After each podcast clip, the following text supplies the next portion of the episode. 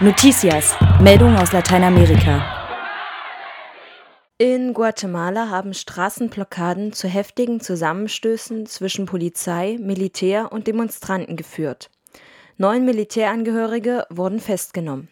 Nach Angaben von Amerika21.de haben Einheiten der Polizei und des Militärs bei friedlichen Protesten acht Demonstranten getötet und 34 verletzt.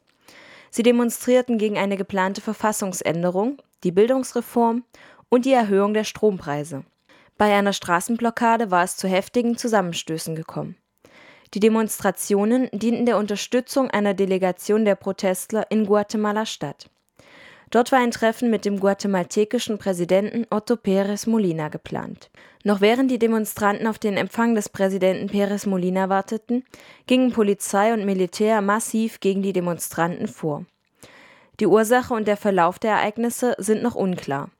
Die Situation soll nach einem Schuss aus der Waffe eines Sicherheitsmannes außer Kontrolle geraten sein. Nach Angaben der Regierung seien die Sicherheitskräfte aber gar nicht bewaffnet gewesen. Pressebilder beweisen allerdings das Gegenteil. Präsident Pérez Molina erklärte nach dem Erscheinen dieser Bilder, dass die Sicherheitskräfte nur in die Luft geschossen hätten. Untersuchungen haben inzwischen ergeben, dass sechs der acht getöteten Demonstranten durch Waffen des Militärs ums Leben kamen. Zudem berichten Augenzeugen von großer Brutalität der Sicherheitskräfte gegen die Protestierenden. Demnach wurde die Gewalt von Polizei und Militär ausgelöst. Vertreter sozialer Bewegungen verlangen nun eine umfassende Untersuchung der Vorfälle. Sie betonen, dass der Einsatz des Militärs bei der Auflösung friedlicher Proteste illegal sei. Von verschiedenen Seiten wird der Rücktritt des Verteidigungs- und des Innenministers gefordert. Auch diplomatische Vertretungen anderer Länder in Guatemala äußerten sich besorgt über die Geschehnisse. Viele Vertreter der Zivilgesellschaft sehen sich nun in ihrer Meinung bestärkt. Die Regierung Pérez Molina reagiere auf Forderungen der Zivilgesellschaft nach Mitbestimmung und sozialer Gerechtigkeit nur mit militärischer Repression. Wie die katholische Nachrichtenagentur weiter berichtet, wurden aber auch neun Militärangehörige im Zuge der Zusammenstöße festgenommen. Dies äh, markiere laut der katholischen Nachrichtenagentur einen Wendepunkt in der Justizgeschichte Guatemalas. In Argentinien wurden drei Ex-Militärs wegen Menschenrechtsverbrechen zu lebenslanger Haft verurteilt. Der evangelische Pressedienst meldet weiter, dass sich das Urteil auf eines der schlimmsten Massaker der argentinischen Geschichte beziehe.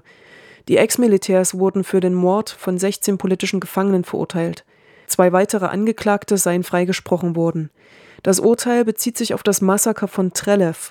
Es wurde am 22. August 1972 verübt. Damals gelang es 25 politischen Gefangenen aus einer Haftanstalt im Süden Argentiniens zu flüchten. Sechs Menschen gelang diese Flucht, die übrigen Gefangenen seien auf der Marinebasis Trelew regelrecht hingerichtet worden. Drei Gefangene überlebten diese Erschießungsaktion. Die Überlebenden sowie zahlreiche Angehörige der Getöteten verschwanden spurlos während der späteren Militärdiktatur in den Jahren 76 bis 1983. Die Verurteilten müssen ihre Strafen nun trotz ihres hohen Alters in einer normalen Haftanstalt verbüßen. Die Ermittlungen waren im Jahr 2006 auf Betreiben von Hinterbliebenen wieder aufgenommen worden. Der Prozess wurde daraufhin im Mai diesen Jahres wieder aufgenommen. In Honduras ist das Projekt Modellstädte ausgebremst. Mit deutlicher Stimmenverteilung hat die Verfassungskammer des Obersten Gerichtshofes in Honduras Anfang Oktober die geplanten Modellstädte für verfassungswidrig erklärt. Das geht aus einer Meldung von Amerika21.de hervor. Die Modellstädte sind Sonderwirtschaftsgebiete mit eigener Rechtsprechung und eigenen Sicherheitsorganen. Durch diese Entscheidung der Verfassungskammer werden die mittlerweile über 60 Verfassungsklagen gegen die Modellstädte nun an das Plenum des Obersten Gerichtshofes weitergeleitet mit einer ersten Sitzung wird heute gerechnet. Nur ein Verfassungsrichter schätzte die Modellstädte bisher als verfassungskonform ein. Gegen ihn wurde ein Befangenheitsantrag eingereicht. Das Projekt Modellstädte ist damit erst einmal ausgebremst. Die Investorengruppe MKG hat erklärt, keine weiteren Investitionen zu tätigen, bis die Angelegenheit vollständig geklärt ist. Die Protestaktionen in Honduras reißen aber nicht ab. Erst in der vergangenen Woche wurden erneut Unterschriften gesammelt und dem obersten Gerichtshof übergeben. Eine Entscheidung des Gerichtes gegen die Modellstädte hätte aber auch tiefgreifende politische Folgen. Bei Verfassungswidrigkeit müssten Verfahren wegen Landesverrats gegen den honduranischen de facto Präsidenten Porfirio Lobo und weitere 126 Mitglieder des Nationalkongresses eingeleitet werden.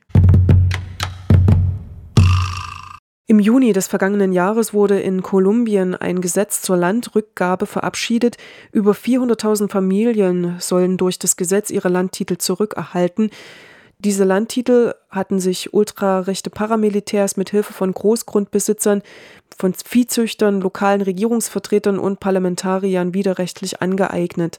Radio Rabe aus Bern sprach dazu mit Monika Steiner. Sie hat ein Jahr lang in Kolumbien für die Peace Brigades International gearbeitet und sie reflektiert aus ihrer Sicht den bisherigen Erfolg dieses Landrückgabegesetzes in Kolumbien. Das Problem ist einerseits, dass es teilweise sind sehr langwierige Prozesse und auch sehr komplexe Prozesse, um die Rückkehr dieser vertriebenen Kleinbauern auf ihr Land zu ermöglichen.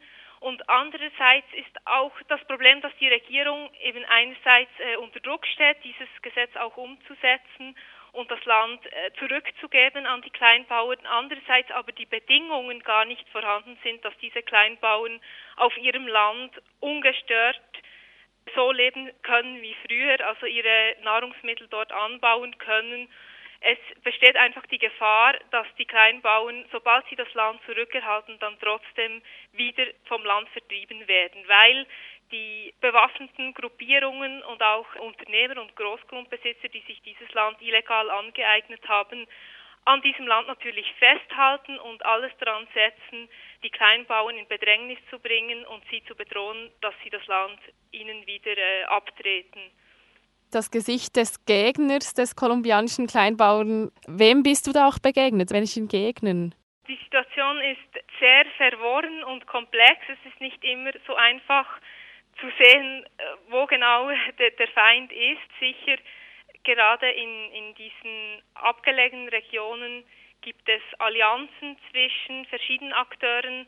Also das können Allianzen sein zwischen Militärs und paramilitärischen Gruppierungen, aber auch bis in die, in die höheren politischen Etagen gibt es Verstrickungen von Interessen und dann ist es oft so, dass die kleinen Bauern, die sehr bescheiden leben und wirklich von der Hand in den Mund leben und eigentlich kein Geld haben, um ihre Interessen durchzusetzen und sich die Gunst der Gruppen zu kaufen, ja, die ziehen dann einfach den kürzeren. Was kann Peace Brigades International in dieser verfahrenen Situation denn überhaupt ausrichten? Man muss sagen, dass diese, diese Kleinbauern, die, die kämpfen schon seit, seit vielen Jahren. Sie werden auch unterstützt von kolumbianischen Menschenrechtsorganisationen, die ebenfalls ihr Leben riskieren, um diese Bauerngemeinschaften zu unterstützen. Und sie kämpfen so hartnäckig, sie sind extrem mutig teilweise, sie lassen sich wirklich nicht so schnell unterkriegen. Und durch diesen beharrlichen Kampf dann in Kombination mit der Unterstützung von verschiedenen Organisationen, eben auch internationalen Organisationen wie Peace Brigades International, kann es dann doch gelingen, dass man ein gewisses politisches Gewicht bekommt und Druck ausüben kann, dass dort auch ihre Interessen wahrgenommen werden. Lateinamerikas Verteidigungsminister debattieren über eine Friedenszone im Südatlantik. Wie uns Amerika21.de berichtet, ist am vergangenen Mittwoch in Uruguay das zehnte Treffen der Verteidigungsminister Amerikas zu Ende gegangen. Das Treffen endete mit einem Aufruf zum Frieden. Im Konflikt um die Malvinen konnte keine Einigkeit erzielt werden. Ein Teil der anwesenden Staaten unterstützt das Interesse Argentiniens. Demnach will Argentinien die Inseln von Großbritannien zurückbekommen. Andere Teilnehmerstaaten der Konferenz, insbesondere Kanada und die USA, sehen keinen Handlungsbedarf in dem Konflikt um die Malvinen. Dieser Konflikt zeigte sich auch in den Debatten über die Schaffung einer entmilitarisierten Zone im Südatlantik. Eine solche Friedenszone widerspricht außerdem den Interessen der USA. Die Einrichtung von Militärbasen ist ein wichtiges Ziel der USA. Sie fordern zudem neue Verteidigungssysteme im Kampf gegen Terrorismus, Drogen und andere organisierte Kriminalität, für innere Sicherheit und Unterstützung bei Naturkatastrophen. Die USA wurden daraufhin kritisiert. Sie würden noch immer den Ideen folgen, die zur Zeit des Kalten Krieges aktuell waren. Außerdem würden die USA noch immer ihre eigenen Interessen mit Hilfe des Militärs durchsetzen wollen. Es zeigte sich auf der Konferenz erneut, dass die politischen Interessen Nord- und Südamerikas weiter auseinandergehen. Das nächste Treffen der Verteidigungsminister soll 2014 in Peru stattfinden